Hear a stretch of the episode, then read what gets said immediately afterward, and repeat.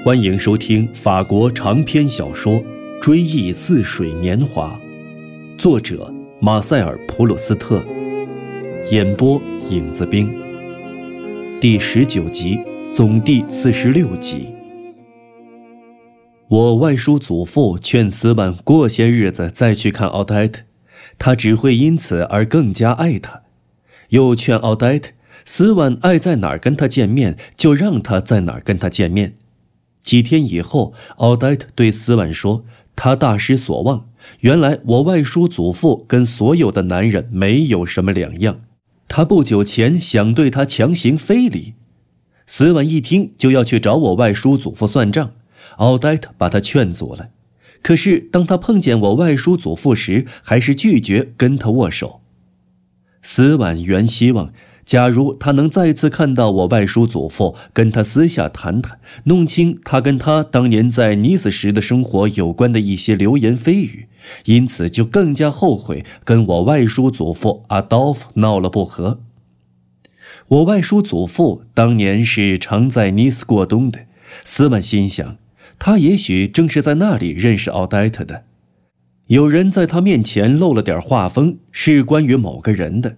这个人可能曾经是奥黛特的情人，这就使斯万大为震惊。有些事情在他知道以前，听起来可能觉得再可怕也不过，再难以置信也不过；一旦知道了，就永远跟他的愁思结上不解之缘。他承认他们，而且不能相信他们没有存在过。只不过每一件事情都把他对他的情妇的看法做出一点修正。从此难以改变。有一阵子，他都认为以前他没有料到奥黛特会那么轻佻，现在他的轻佻却几乎尽人皆知。而当他在巴登和尼斯度过的几个月当中，他的风流是出了名的。他想跟几个纨绔子弟接近接近，向他们打听打听，可他们知道他认识奥黛特。而且他自己也担心，这会使他们重新念叨他，又来缠他。直到那时之前，一切与巴登或者尼斯这两个五方杂处的城市生活有关的事情，在他心目中比什么都无聊乏味。可忽然听说奥黛特从前曾经在这两个游乐城市过花天酒地的生活之后，他却怎么也闹不清楚，那仅仅是为了满足他对金钱的需要呢？现在有了他，这个问题就不存在了。还是只是因为一时心血来潮，这可能还会出现的。现在他带着无能为力、莫名其妙的强烈的不安心情，俯身下世，吞没了七年任期最初几年的那个无底洞。在那些年代中，人们在尼斯的英国人大道上过冬，在巴登的椴树荫下度夏。而他却觉得这些年月是个虽然痛苦，然而辉煌的深渊。诗人是会这样说的：他会把当年蔚蓝海岸报纸上的所闻回顾一番，只要他们能够帮助他对奥黛特的微笑或者眼神依然还是如此善良淳朴有所了解。他会比他作为美学家，为了深入的理解波提切利的春、美丽的法纳、维也纳的诞生，而研究十五世纪佛罗伦萨的资料时还要热心。他时常一言不发地瞧着他，陷入深思之中。这时，奥黛特就对他说：“你怎么愁眉苦脸的？不久前。”斯万还把她看成是个很好的人，跟他认识的最好的女人一样的一个女人，现在却想她是一个由情人供养的女人。与此相反，有时他先看到的是跟那些专门吃喝玩乐的纨绔子弟，跟那些男不男女不女的家伙们厮混在一起的奥黛特·德克雷西。然后他又看到了这张表情如此温和的脸，想到了如此善良的性格。他心想：就算妮子所有的人都认识奥黛特·德克雷西吧，又有什么了不起？那些流言蜚语都是别人编出来的。他心想，那种传说就算是确有其事吧，也是外在于奥黛特的东西。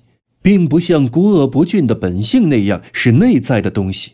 终于，被勾引干了坏事的那个人，那是一个长着一对漂亮的眼睛，有着一颗对别人的痛苦充满怜悯之情的心，还有一个他曾经搂在怀里任意摆弄的顺从的身子的女人。假如他能使自己成为他须臾不可缺的人的话，有朝一日他就可以把他整个身心完全占有。他现在就在那里。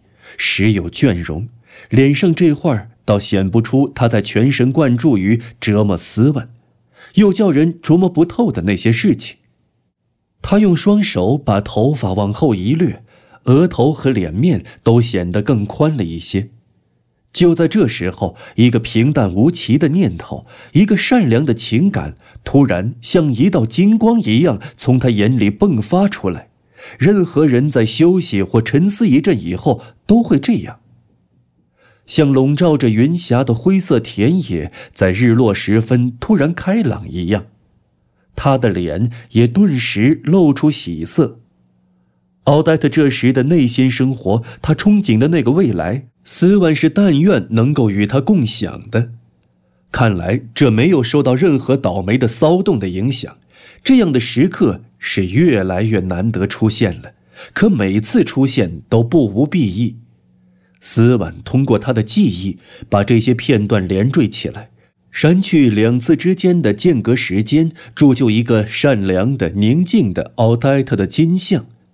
为了这个奥黛特，他后来做出了牺牲，这是另一个奥黛特所没有得到的。我们在这部作品的第二卷里将要谈到。这样的时刻可真是难得了，连见他面的机会都不多了。就是他们晚间的约会，他也总要到最后一分钟才说出他能不能答应，因为他认为他反正总是有空，而他得拿准了除他以外没有别人提出要来才行。他总推脱说他得等待一个对他至关重要的回音。而即使当他派人叫斯万来了，晚间的聚会也已经开始。只要有朋友请奥黛特陪他们上剧场去，或者去吃夜宵，他也总是不胜雀跃，匆匆忙忙地着装。他把衣服一件一件地穿上，每一个动作都加快斯万离开他，并使他一溜烟地跑开的那个时刻到来。等到衣服穿好，他最后一次把聚精会神、熠熠生辉的目光投向镜子，在嘴唇上抹点口红，在前额上做个发髻，然后叫人把那件缀了金流苏的天蓝色晚大氅拿来。斯万满面愁容，奥黛特都无法抑制他的不耐烦的心情，说道：“我一直陪你陪到了最后一分钟，感情你就是这样来谢我。”我想我对你够好的了，下次我可再也不能这么傻了。有时斯文冒着惹他生气的危险，决心要弄明白他上哪儿去。他甚至幻想跟福什威尔结盟，心想也许他能为他提供些情况。再说，当他知道他是跟哪些人在一起度过晚间时，那就不大可能在他所有的朋友当中找不到知道，哪怕是间接的知道他是跟哪个人出去，同时探得某些情况的人。当他给某个朋友写信，请他设法去弄清楚某一点时，他就如释重负，不必再向自己一提再提的那些得不到的答案的问题，而把四处打听之劳卸却给别人。其实，当斯文多了解一点情况的时候，他也并不就舒坦些。知道一件事情，并不等于阻止一件事情发生。不过，我们所知道的事情，我们总可以把它们掌握住，虽不是掌握在手中，至少是掌握在脑子里，在那里，我们就可以任意予以支配。这种情况给了我们一个幻觉，仿佛对他们能有所为。每当德夏律斯先生跟奥黛特在一起的时候，斯万就高兴，他知道在德夏律斯先生和他之间是不会发生什么事情的。而德夏律斯先生之所以跟他一块出去，那是出于他对斯万的友情。他也会把奥黛特干了些什么原原本本的告诉他。有时，奥黛特斩钉截铁地告诉斯万，说他某一晚没有可能跟他会面，看他那样子是非出去不可。斯万就想尽办法让德夏律斯先生腾出时间来陪他。到了第二天，他不好意思向德夏律斯先生提很多问题，只是假装没有太听明白他的回答，硬要他再说一遍。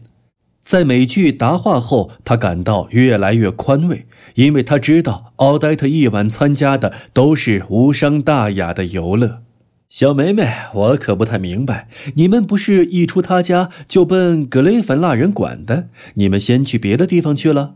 没有？那那就怪了。小梅梅，你真把我逗死了。他接着又上黑猫，真是个怪念头。这主意是他出的吗？不是您，那就怪了。这倒果然不是个坏主意。他在那里准有许多熟人。不，他跟谁也没有讲话。这就神了！你们俩就这么待在那里，周围一个人也没有，这景象我倒能想象得出来。您真好，我的小梅梅，我真喜欢您。斯万感到松了一口气，他有时心不在焉地跟一些不知道他跟奥黛特那档子事的朋友们聊天，偶尔听到像“我昨天看见德克雷西夫人来着，跟一位我不认识的先生”这样的句子。这样的句子马上就在斯文的心里化为固态，硬化成为水垢，划破他的心，从此不再离开。而像他谁也不认识，跟谁也没有说话这样的语句，在他心里又是流动的，何等顺利，何等润滑，何等通畅，又是何等易于吸收。不过再过一会儿，他又心想。奥黛特大概觉得他挺乏味，不然怎样宁愿去找那样的乐趣，也不愿意跟他在一起呢？那些乐趣没有什么了不起，这固然使他安了心，却也使他痛苦，仿佛是被人出卖了似的。即使他无法知道他上哪儿去了，这也足以使他的心中的焦虑平静下来。对这种焦虑，奥黛特的在场，在他身边的温馨之感是唯一的特效药。这种特效药久而久之加重了病痛，然而至少暂时可以镇一镇痛。只要奥黛特同意他待在他家里等他回来，也就够了。在这宁静的等待的时刻里，另外一些由于某种魅力、某种魔法而在他心目中显得与众不同的时刻会来与之交融在一起。可是，奥黛特却不同意，他只好回自己家里去。在路上，强制自己考虑种种方案，不去想奥黛特，甚至在宽衣的时候，也在咀嚼着欢快的想法。他满怀明天能看到什么杰作的希望，就上床了，熄了灯。可是，一等到他为了准备睡觉而终止对自己感情的控制，这种自我控制早已习惯成自然，连他自己也意识不到了，他就感到身上一阵寒战，不由得哽咽起来。他也不想问个为什么，擦擦眼睛，含笑对自己说：“感情好。”我都得了神经病了，然后他还是不禁怀着极度的厌倦，想到明天还得重新开始，设法打听奥黛特到底干了些什么，设法运用一切影响，力求跟他见面。这种无休无止、毫无变化、毫无结果的活动，对他来说是一种如此严酷的必须，以致有一天。当他看到腹部长了一个肿块的时候，他都为这也许是个致命的肿瘤而高兴万分，心想从此就可以不必再做任何事情，听凭这疾病的支配，成为他手中玩弄的对象，一直到那为时已经不远的末日。到这个时期，他虽然没有明确承认，却时常但愿死期早临，而这。与其是为了摆脱这深刻的痛苦，倒不如说是为了摆脱他所做的努力的单调乏味。然而，他还是希望能活到他不再爱他的时候。那时，奥黛特就没有任何理由向他撒谎，他也就终于可以知道那天他在下午去看他的时候，他是否正和福什威尔睡觉。时常在一连几天之中。对他爱着另外一个男人的怀疑，使他不再向自己提出那跟福什威尔有关的这个问题，把这问题几乎看的是无关紧要。这就像是老毛病呈现出新的形式，仿佛使得我们暂时摆脱了旧的病症。甚至也有些日子，他不为任何怀疑所苦，自以为已经痊愈。然而到了第二天早上醒来时，他又在同一部位感到同样的痛苦，而这种感觉在头天白天仿佛已经在各种不同的印象的急流中冲淡了。其实这个痛苦的位置并没有转移，正是这个剧烈的疼痛把斯万弄醒了。每天萦绕在他脑际的这些如此重大的事情，他见多识广，知道那些事情无非是寻欢作乐罢了。奥黛特却从不提供任何情况，他也不能经久不息的老在想象，想着想着，脑子也就空转了。这时，他用手指揉揉疲乏的眼脸，就好像是擦擦加比眼镜的镜片一样，然后彻底停止思想。在这一片茫茫之上，却不时浮现出一些事情，隐隐约约的同奥黛特而与他的一些远亲或者昔日的朋友有关。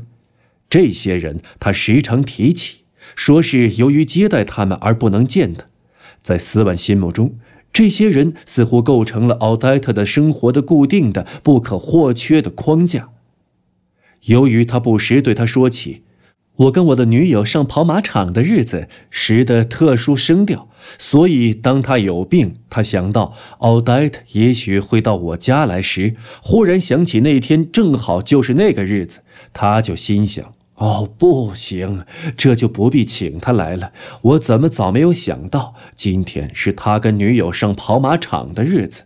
还是等待时机提点能办得到的事情吧。提出一些不能够被接受、肯定要遭回绝的事情，会有什么好处？落到奥黛的头上，而斯万不得不依从的那个上跑马场去的义务，在他看来不仅是不可抗拒，而且它的必要性仿佛使得所有跟他直接、间接有关的事情都会成为合情合理又合法的了。如果有人在街上跟奥黛特打了招呼，引起了斯万的妒意；如果奥黛特回答这个人的问题时，把这位陌生人跟他对他常谈起的两三样重要义务联系起来，譬如他说：“这位先生那天跟陪我上跑马场的那个朋友坐在同一个包厢时。”这个解释就消除了斯万的怀疑，认为奥黛特那位女友除了奥黛特以外，还邀请了别的客人是不可避免的事情，却从来也没有想到这些客人是怎么样的人，而且即使想了，也是想不出来的。哦，他是多么想认识把奥黛特带到跑马场去的那位女友，那么希望他也能把她带去。他是多么愿意把他所有的亲友来换一个能常见着奥黛特的人，哪怕他是一个修指甲的也好，是个店员也好，他愿为他们花费比为王后们还要多的钱。他们身上也体现了奥黛特的一部分生活，难道这不正是对他的痛苦的镇痛剂吗？要是能在那些由于兴趣一致，或者由于同样淳朴的天性而跟奥黛特保持友好往来的小人物家中愉快的度日，那该多好！他是多么希望能从此搬到奥黛特从不带他去的那所虽然肮脏，然而值得羡慕的房子的六楼常住。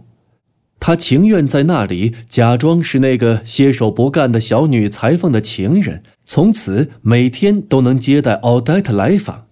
在这些贫民区里，生活虽然简朴贫困，然而甘美宁静而幸福。他真愿意永远住下去。朋友们，本期节目播讲完毕，感谢您的收听，我们下期节目再见。